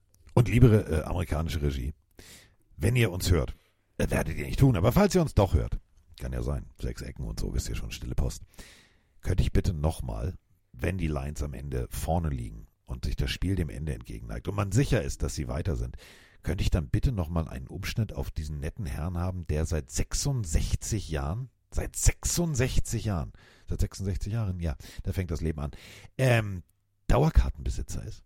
Ich fand, das war der emotionalste und da hatte ich Gänsehaut, da hatte ich echt Pipi in den Augen, weil mir in dem Moment, was du noch, Roman, so alles durch den Kopf ging. Rodney Pete, den Namen haben wir von gehört. Also in Philadelphia konnte er werfen, aber in Detroit war seine einzige Aufgabe, Barry Sanders den Ball in die Magengrube zu hauen. Dann Barry Sanders weg, dann äh, ja Stafford Megatron, ja, aber der Rest war scheiße. Der Typ hat echt richtig viel Kacke erlebt und wie der da saß und diese, weißt du, kämpfte damit, als er merkte, oh Scheiße, ich bin auf diesem Jumbotron zu sehen, ich weine nicht, ich weine nicht. Der war, der war den Trainer und das hat mich so beschäftigt, wie viel Liebe und wie viel Leid ein Detroit Lions Fan in den, ja, in den letzten, boah, also 30, 40 Jahren, also wirklich durchmachen musste. Ja, ähm, als, als Lions-Fans musst du wirklich äh, leidensfähig sein. und äh, Lions-fähig anscheinend. Oh, Ähm, oh, und deswegen ist es mir jetzt also auch ein, wirklich ein inneres Anliegen, dass ich äh, die Lions äh, nächste Woche dann bei den 49ers sehen möchte. Ein inneres Blumenpflücken. Und vielleicht ist dann ja nächste Woche Roman Motzkus, der dann sagt, ach übrigens, ich kommentiere Lions gegen wer auch immer. Wissen wir noch nee, nicht. nee, ich mache AFC. Oh, dann kommen wir doch glatt zur AFC. Was für eine Überleitung. also vorher müssen wir noch tippen. Wir haben beide Lions gesagt und locken das auch ein, ja? Düdü. Genau. So, und damit, äh, Roman ist ja der Meister der AFC, also ein Freund von Josh, wie wir von gehört haben. Yoshi. Josh. Der gute Josh. Von, von Josh und Patrick. Oder wie ich sagen würde, die äh, Chiavs, also nee, das kann man nicht deutsch aussprechen. Die, die Kiefs? Die Kiefs. Ja, die Kiefs. Chefs. Die, ja, das sind ja dann die Köche, das ist ja falsch. Die, die Kiefs. Die kann man eigentlich- Ja, aber ja, okay, aber ich wollte es jetzt Engl äh, Englisch-Deutsch aussprechen. Bills geht auch nicht. Die Nee. Bills. Ja, gut, also da sind wir uns sicher, das können wir nicht falsch machen. Die Kansas City Chiefs an drei gesetzt, reisen nach Buffalo. Oder wie ich jetzt einfach mal als Überschrift in den Raum werfen würde, Patrick Mahomes erstes Playoff-Auswärtsspiel. Und zwar im siebten Aufeinandertreffen von Allen gegen Mahomes. Also das ist Allen Mahomes Part 7, sozusagen kann man sagen. Ähm, die haben die sechs bisherigen Spiele aufgeteilt. Ähm, und in den Regular Season Games war Allen besser, 3-1. Aber in den Playoffs war bisher Mahomes besser. Aber, und jetzt kommt das große Aber, wir spielen diesmal nicht in Kansas City. Sie spielen in Buffalo. Genauso kalt, aber halt anders. Genau, anders und eine andere Umgebung und ein, ein anderer Ablauf. Und die Chiefs haben die letzten, ich glaube, gefühlt 20 äh, AFC Championship Games bestritten. Äh, Ich glaube, sechs waren es insgesamt. Und ähm, sind immer zu Hause gewesen. Das darf man nicht vergessen. Jetzt haben sie einen anderen Ablauf. Die haben einen anderen, die müssen reisen, die müssen fliegen, die müssen ins Hotel. Wer weiß, was sich die Bills Mafia da noch einfallen lässt, was in dem Hotel passiert. Feueralarm mitten in der Nacht. Ja, ja, haben wir alles schon mal gehört. Und ähm, also, um es in der Hinsicht, da gibt es ja tausende von, von Zahlen, die man da aufeinander schmeißen könnte. Ich, ich mache es relativ kurz aus meiner Sicht. Ich glaube, diesmal sind die Bills dran. Die, die, die rocken das diesmal. Die waren sowas von stark in der vergangenen Woche. Ich muss ehrlich sagen, äh, Pittsburgh hat ja nachher noch ein paar Garbage-Punkte gemacht, aber äh, Buffalo, wenn die durchgezogen hätten, ich glaube, das, das wären 50 Burger geworden. Also das war wirklich stark, was sie gemacht haben. Und äh, die haben auch äh, mit Pittsburgh, auch mit diesen Umständen noch ne, einen Tag später zu spielen, ähm, wahnsinnig viel Schnee da drin und so. Die sind da einfach kalt rausgegangen und haben die haben sie kalt gemacht. Und das werden sie auch mit den Chiefs machen. Ed Oliver, der Defensive Tackle der Buffalo Bills, sagte nur, ja, alles klar, wir haben da tatsächlich noch eine Rechnung offen. Und das ist, glaube ich, Roman, so eine ganz gefährliche Extramotivation, die du aber auch als Coach einbremsen musst, weil die darf nicht überpacen. Die klassischen, ja, Momente, wo du sagst, oh, jetzt haben wir so oft verloren, jetzt richtig. Denn speziell auf Defense-Seite, wir alle wissen, da fliegt gerne mal, speziell wenn Patrick Mahomes Quarterback ist, da fliegt gerne mal die Flagge, das kostet dich 15 Yards, hält einen Drive am Leben. Also da muss man tatsächlich auf die Disziplin einer übermotivierten Bills-Defense einarbeiten und ihnen sagen, Freunde, 100% ist okay, 101% auch, aber alles, was drüber hinausgeht, bremsen. Ja, aber diesmal ist ähm, auch mit, äh, ich, glaube, das ist diesmal eine andere Situation. Die Chiefs spielen halt nicht zu Hause und da werden auch die Schiedsrichter, glaube ich, diesmal nicht unbedingt äh, pro äh, von, von äh, dem guten Herrn Mahomes sein.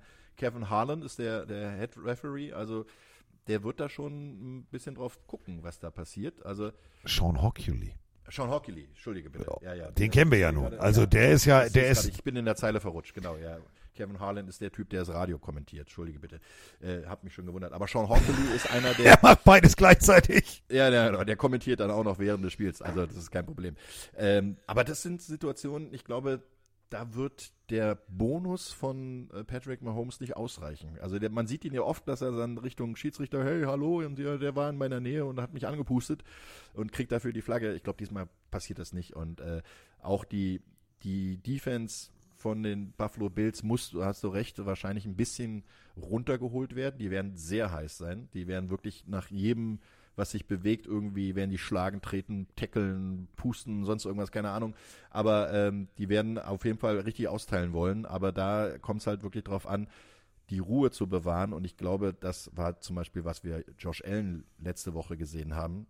277 Yards overall, davon 74 Yards rushing, also dieser Touchdown über 52 Yards, der war gigantisch, was er da gemacht hat. Fand ich so geil. Und ähm, vier Touchdowns insgesamt erzielt, kein Turnover.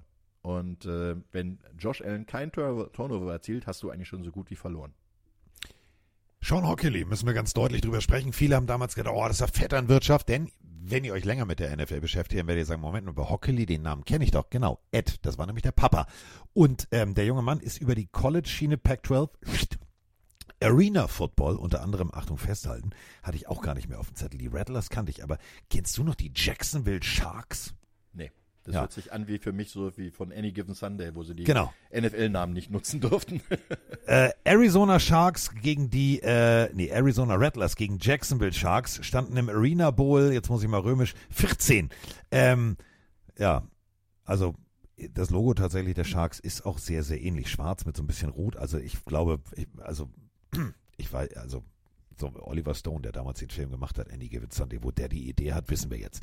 Ähm, und dann tatsächlich relativ schnell zum Hauptschiedsrichter befördert worden. Viele haben gesagt, ja, aber, aber tatsächlich Sean Hockley, ja, manchmal ist er drüber, was den Quarterback-Schutz angeht, aber ich finde, er ist eigentlich ein sehr, sehr solider Schiedsrichter und genau vielleicht der Richtige für diese Partie, weil er, und das unterschätzt man ja immer, der kennt diese Spieler in- und auswendig. Denn wenn du öfter ein Spiel eines Teams pfeifst, bist du natürlich auch in der Lage, einem Patrick Mahomes zu sagen, Diggi, Klappe jetzt. Ist jetzt gut. So. Genau. Also ich kenne das schon von dir, du erzählst mir jetzt wieder, der hat gepustet, aber pusten ist okay. Ist ein Kollisionssport, mein Freund. Ja, ich glaube auch, dass, dass der Schiedsrichter diesmal kein, kein Faktor sein wird. Ähm, das gleicht sich auch irgendwie in so einer Partie meistens aus. Ähm, und, und Hockley ist wirklich ein erfahrener Mann, der mit seiner Crew, glaube ich, auch gut zusammen äh, harmoniert. Und da wird es relativ wenig äh, Diskussionsbedarf geben. Natürlich werden die Spieler immer sagen, ey, das war ein Foul, das war ein Foul, aber wenn man sieht, wenn man sich da nicht äh, in Diskussion einlässt und nicht auf dieses äh, ich sag, hört sich jetzt doof an, aber Jammerniveau kommt, dann äh, hast du eigentlich als Spieler schon alles richtig gemacht, weil du dich fokussierst auf deine Arbeit. Du kannst die Arbeit des Schiedsrichters ja gar nicht beeinflussen, sondern du musst dich auf deine Arbeit fokussieren und dass du in guten Positionen bist, dass du gute Winkel hast, dass du die Hände vom Face Mask lässt als Defense-Spieler, dass du beim Quarterback-Sack dich auch nicht auf ihn raufschmeißt, sondern halt äh, mit deinem Körpergewicht zur Seite gehst. All das, das sind ist ein Fokus, den du haben musst. Und wenn du dieses Ding durchziehst, dann hat der Schiedsrichter gar keine andere Wahl, als vernünftig zu pfeifen. Ähm, und ich bin der Meinung, dass es dieses Jahr, obwohl die Buffalo Bills ja wirklich eine äh, eigentlich anstrengende Saison mit den ganzen Turnovers zu Beginn von äh, Josh Allen hatten, sie haben trotzdem am Ende der regulären Saison immer noch eine Turnover-Differenz von plus zwei gehabt. Und das, obwohl Josh Allen 18 Interceptions geworfen hat. 18. Das ist wirklich nicht wenig. Aber auch ähm, Patrick Mahomes hat 14 geworfen. Und äh, das ist der, der meiste Wert seiner gesamten Karriere bisher in einer Saison. Und da, da liegt der, der Hase im Pfeffer. Also da ist genau der Punkt. Wer kann in einem Spiel, das relativ eng in, im Vorhinein kalkuliert wird, weniger Fehler äh, zulassen? Also, oder wer kann den Gegner zu mehr Fehlern zwingen? Der wird dieses Spiel gewinnen, weil die sind beide auf einem guten Niveau, sind beide auf einem Level, wo man denkt, dass die Kansas City Chiefs, okay, haben zum Anfang mit dem Receiver Probleme gehabt und die könnten jetzt auch wieder bei so einem Spiel ähm, zum Tragen kommen. Und wenn dann halt eine Interception oder ein Fumble noch bei rauskommt, dann wird es schwer gegen die Buffalo Bills zu gewinnen. Und deswegen sehe ich, die Bills haben einfach einen Tick besseren Vorteil, größeren Vorteil, weil sie auch zu Hause spielen. Um mal das Thema pöbelnde und äh, ja, meckernde Spieler aufzugreifen. Ich muss jetzt mal eine Lanze brechen. Für einen Spieler, der trug damals die 83. Bei den Berlin Adlern hat er gespielt. Hinten stand Motzkus drauf. Und ähm, ich habe viele, viele Receiver und viele äh, Offenspieler erlebt, die permanent am Meckern waren. Die immer am Maulen waren, die auch immer was zu kommentieren hatten in Richtung Schiedsrichter. Ich habe damals gedacht, Roman Motzkus ist stumm. Denn Roman Motzkus hat nie was gesagt. So, hat er klar irgendwie im letzten Moment, äh, klar, das war teilweise off, also Offense geschoben, klar, Roman ist ein großer Kerl. Defense hat auch geschoben, aber Defense hat gezogen. Nennt man Pass Interference. Andere, äh, den hier, Schiedsrichter, der hat so. Was hat Roman Motzkus gemacht? Der hat nichts gesagt und hat den Typen nur angeguckt und hat gesagt, okay, dann fange ich das nächste Ding. Also, geht auch anders. Nicht jeder Receiver ist eine Diva. Das muss man an dieser Stelle, das geht jetzt runter wie Öl, ich weiß, aber das Ja, muss man an äh, dieser Stelle mal sagen. Übrigens, das war Taktik. Das war wirklich Taktik. Ja, war's zu wirklich. sagen. Weil Hat die ge- anderen haben, genau, die anderen haben genug, genau, die anderen haben, ja, wollte ich gerade sagen, wenn du immer nur deinen Job machst und äh, auch Geh wenn mir du auf den halt Sack! lässt, genau, dann gehst du den Leuten auf den Sack, wenn du einfach nicht reagierst. Also du sagst, ey, ich ignoriere dich einfach, du Wurm. Ja, was, was willst du von mir? Er meinte jetzt nicht mich, Freunde. Nein, er nein, meinte nein, die anderen Würmer. Den, den generellen Gegenspieler. Ich habe ein einziges Mal beim Trash Talk mitgemacht. Und das war wirklich eine Szene, die weiß ich noch wie heute. Das war das Halbfinale gegen die Munich Cowboys. Und ähm, wir haben damals äh, gegen, also ich habe gegen mehrere äh, Cornerbacks, äh, Safeties und sonst was spielen müssen. Einer ging mir richtig auf den Sack. Der, der hat die ganze Zeit erzählt, die ganze Zeit. Und als ich in diesem Spiel meinen fünften Touchdown gefangen habe und der mir wieder erzählt hat, wie schlecht ich bin und was er dann alles mit meiner Freundin angestellt hat, habe ich ihm gesagt, ey, das war der fünfte Touchdown, halt die Fresse und geh weg. Das war das einzige Mal, Ja. dass ich darauf reagiert habe. Und das war aber auch in dem Moment, wo ich gesagt habe, jetzt reicht's, das Spiel ist durch und du kannst mir gar nichts mehr. Wir Ja. nennen aber jetzt keine Namen. Ist alles gut. Apropos Namen nennen, zum Abschluss würde ich dich jetzt ganz gerne vom äh, Experten bei The Zone zum Offensivkoordinator der Buffalo Bills befördern. Denn was ist jetzt das probate Mittel? Mit welchem Gameplan würdest du loslegen? James Cook, der Running Back, immer größerer Faktor geworden. Ähm, wir haben es gesehen, das Laufspiel auch mit Josh Allen, ja, das war angetäuscht, hier ich slide und dann ist er weitergelaufen, okay, trotzdem zählt die Jahrzahl, ist beeindruckend. Trotzdem hast du natürlich auch zwei richtig gute Titans. Ähm, du hast Gabe Davis, du hast natürlich Stephon Diggs. Wie würdest du das erste Viertel angehen? Wir wissen alle, die ersten Plays, die ersten Drives sind gescriptet. Würdest du laufen, um dann kurz zu passen oder würdest du gleich sagen, komm, feuerfrei das Ding tief, tief werfen, hoch gewinnen? Ähm, ich würde die erste Variante nehmen, ähm, um über Lauf, über James Cook zum Beispiel, oder halt auch gerne über Josh Allen selber laufen, ähm, Ruhe ins Spiel zu bringen und äh, vor allen Dingen den Gegner ranzuziehen. Weil wenn du nämlich dieses Risiko gleich Bälle rausballern, gleich Vollgas geben, gleich Dix und Davis und Kincaid und Knox ähm, Big Plays machen lassen, dann ist das auch zu riskant, den Gegner damit aufzubauen, wenn nämlich da, wir haben es vorhin angesprochen, Josh Allen, 18 Interceptions, wenn da ein Ball deflected wird, hochgeschlagen wird und, und abgefangen wird, hast du genau den gegenteiligen Effekt. Dann hast du erstmal den Kopf unten und der Gegner hat eine breite Brust von Sideline zu Sideline. Deswegen Cook laufen lassen, Allen laufen lassen und ruhig auch mal vielleicht den ein oder anderen Play-Action mit reinbringen auf die Titans, gerade Kincaid und Knox. Knox ist wieder richtig gut geworden. Äh, dann hast du die Chance, den Gegner zu kontrollieren. Und wenn du den Gegner erstmal kontrollierst, die beste Offense, äh, die beste Defense, die du spielen kannst, ist, wenn du mit der eigenen Offense auf dem Feld bist und lange Drives hast. Dann wird nämlich Patrick Mahomes auch irgendwann nervös und frustriert. Andy Reid, 23 Siege in seiner Karriere in den Playoffs. Das ist das zweitmeiste als Head Coach. Das wäre jetzt das elfte Championship Game, wenn er es schafft, dort einzuziehen. Und damit wäre, zack, mal eben kurz an der Hall of Fame Legende Tom Landry, dem alten Hut der Dallas Cowboys, vorbei. Ähm, der braucht jetzt seine Hilfe nicht, aber trotzdem möchte ich von dir jetzt kurz mal das, was du bei den Bills gemacht hast, jetzt auch mal auf der anderen Seite hören. Wir haben gesehen, als äh, tatsächlich nach Matt Milano sich der nächste Linebacker äh, verletzt hat bei den Buffalo Bills und äh, das Feld verlassen musste auf der Karre, da war in der Mitte plötzlich Wackelpudding angesagt. Das haben die Steelers bedient, hat natürlich am Ende nicht gereicht. Wie würdest du denn, wenn du jetzt überlegen würdest, ich habe Isaiah Pacheco, ich habe Travis Kelsey, ich habe Rashid Rice, wie würdest du hier den Offensivplan fürs erste Viertel legen? Ähm, ganz ehrlich, ziemlich ähnlich so wie in der vergangenen Woche, weil ähm, du hast Pacheco gehabt, du hast ihn sehr gut, sehr früh ins Spiel gebracht und hast dann ähm, nicht auf Travis Kelsey gleich geworfen, sondern auf Rashid Rice. Und ähm, das äh, dadurch, dass ja auch dass die, das Fokus, also der Fokus der Öffentlichkeit ähm, auf den Receivern gelegen hat nach dem Motto, ja, die sind alle nicht gut genug, die können das nicht, die, die sind, äh, lassen Bälle fallen und so. Damit bringst du Sicherheit ins Spiel. Pacheco laufen lassen, Kelsey wegziehen lassen, nach dem Motto, du hast jetzt die Aufgabe, zwei, drei Verteidiger auf dich zu ziehen und dann Rashid Rice ins Spiel zu bringen, um dann vielleicht auch, und da ist er halt wirklich sehr effizient, Patrick Mahomes, in Situationen wie bei dritten und sechs oder sowas dann halt äh, den Ball selber in der Hand zu behalten und den, äh, den Drive am Leben zu halten. Also lange Drives, ähnlich wie bei den Buffalo Bills. Isaiah Pacheco, äh, Pacheco wird ein ganz, ganz wichtiger Faktor werden. Gerade bei dem Wetter, äh, das haben wir letzte Woche gesehen, der hat auf eisigen Boden richtig gut gespielt. Ja. Und ähm, das wird auch ein Faktor sein, weil ich glaube, das Wetter wird jetzt nicht unbedingt strahlender Sonnenschein und 25 Grad im Buffalo sein, sondern eher minus 25. Also das, das ist ein, ein ganz, ganz wichtiges Ding und dann deine Defense ihre Arbeit machen lassen und Josh Allen unter Druck setzen, um Fehler zu generieren. So, damit haben wir äh, beide Möglichkeiten gehört.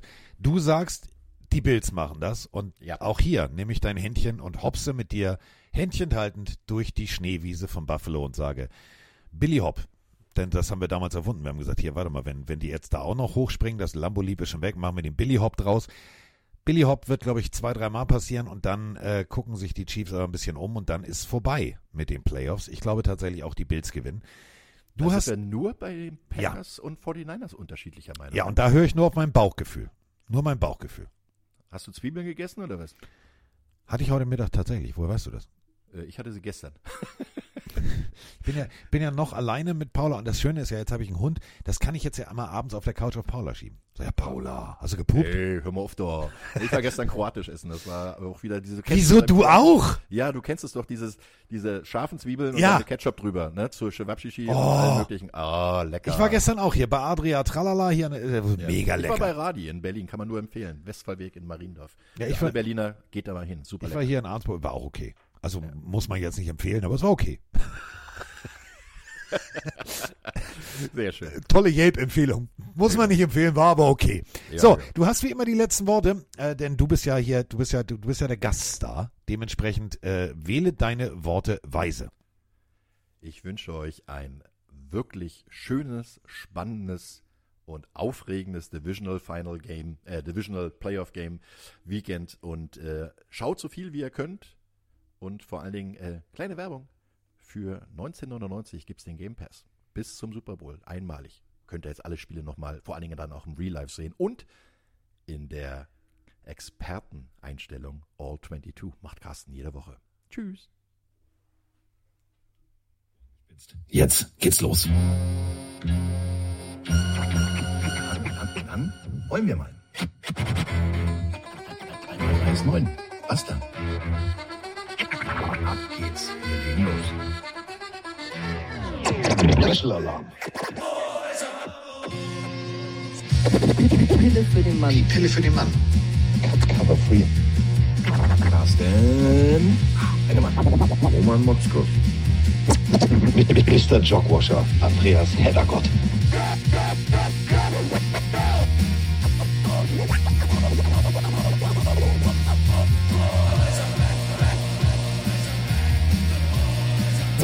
Sollten wir nicht mehr drüber sprechen, sondern machen wir aus. Das ist wie bei Pippi Langstrumpf. 3 mal 3 ist nun mal 9.